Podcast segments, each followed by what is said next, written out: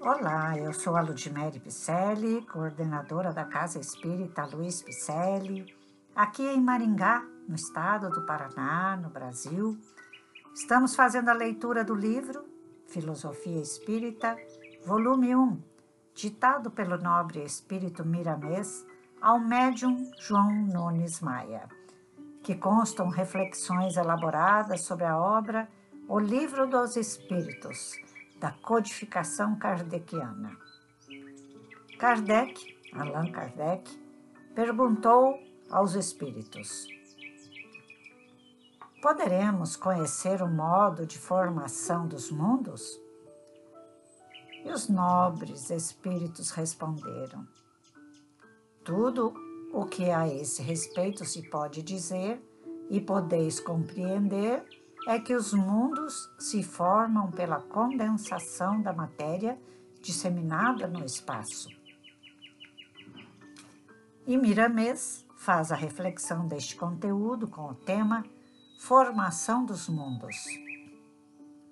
É tamanho o interesse dos homens de ciência em saber quando se deu a formação da Terra e de outros mundos que bailam no espaço cósmico, que lutam com todas as possibilidades que possuem, através da matemática científica, da astronomia e do raciocínio ilustrado nas mais profundas lógicas humanas.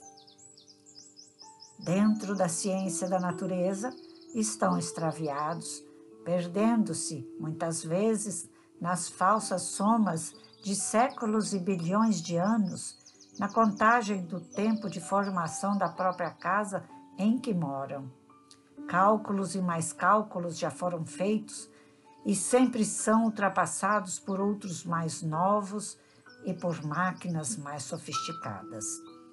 O Livro dos Espíritos nos diz que os parcos conhecimentos humanos estão longe das deduções acertadas, no domínio das idades dos mundos que se perdem na noite da eternidade.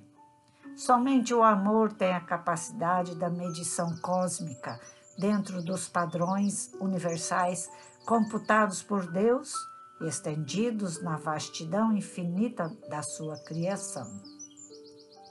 Alguém interessado pela ciência há pouco tempo bate a mão num bloco de pedra, confabulando consigo mesmo, e diz: isso que toco com a mão e que posso ver sem aparelhos é pura energia concentrada por um poder que desconheço. Certamente que é, todos os corpos materiais se condensaram. Antes foram fluidos imponderáveis e por vários processos esses fluidos tornaram-se sólidos, principalmente se falando dos mundos e sóis que habitam o espaço. O tempo determinado, calculado por medição, é que por agora escapa à razão, mesmo munida de aparelhos dos quais é portadora. A energia disseminada por todo o universo se aglomera, não pelo acaso, que não existe.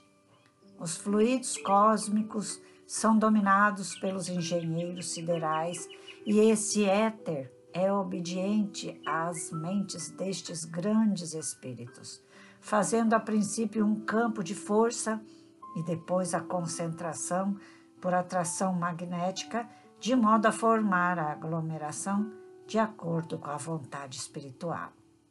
Certamente que não fica somente nisso. E uma ciência de variações proporcionais ao que se vai fazer, mas tudo é feito pela determinação divina. Nada se faz ou se forma sem que Deus determine, sem a sua participação engenhosa e justa. Estamos longe de saber todos os pormenores da engenharia da criação, o esquema para surgimento, por exemplo, de um Sol com sua família planetária.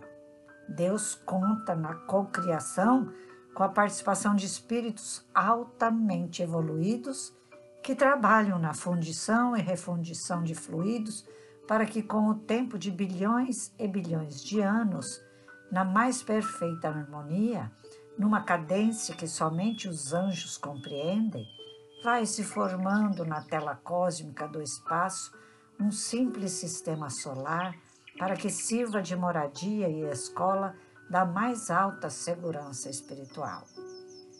São recambiados então bilhões de almas de variados lugares, mais ou menos em sintonia, para uma determinada morada que sempre é um ato de misericórdia.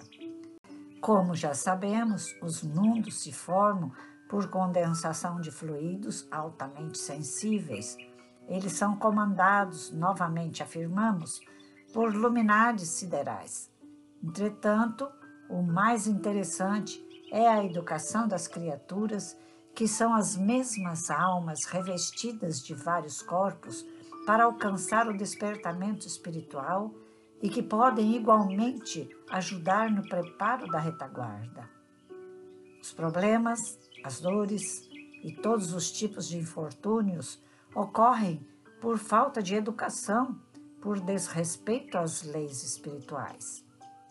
Quando todos reconhecermos as necessidades de harmonia em nossos passos, fazer-se a luz em nossos corações, e tudo se tornará em paz, dando-se a formação de todas as coisas na mais perfeita harmonia, e é neste sentido que os mundos e toda a mecânica universal se encontram em perfeita ordem e justa sintonia com o Criador. É claro que para trabalhar na formação dos mundos é necessário sabedoria. No entanto, não pode faltar a ciência do amor. Grande Miramês com sua reflexão, não é? Neste livro temos muito que aprender. Estamos apenas no início. O livro dos Espíritos objetiva orientar-nos um estudo muito ímpar, sem qualquer pretensão, sem nos induzir a nada, simplesmente ele nos fornece subsídios para melhor entender e trilhar com segurança o caminho de volta ao Pai Maior, o caminho da luz, onde tantos espíritos como nós viemos aqui para a Terra para aprendermos, para evoluirmos, para nos darmos conta de que temos algozes e somos algozes a nos reformarmos. Existe perdão a ser feito, a ser pedido. Então vamos lá, vamos botar em prática tudo que aprendemos por aqui, porque não podemos deixar passar em vão o que Jesus nos trouxe há tantos anos, não é mesmo? Te convido para acessar o nosso site celp.org.br.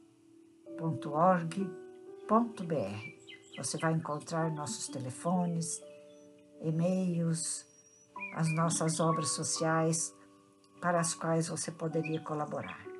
Poderá, não é mesmo? Caso desejar colaborar com nossas obras sociais, faça um Pix. Caridade, amor e luz. Tudo junto. Arroba gmail.com. Vou repetir. Caridade, amor e luz. Arroba gmail.com. Vamos nos unir? Vamos ser um só de volta ao Pai Maior? Pois vamos lá. Te aguardo para a próxima leitura e muita paz.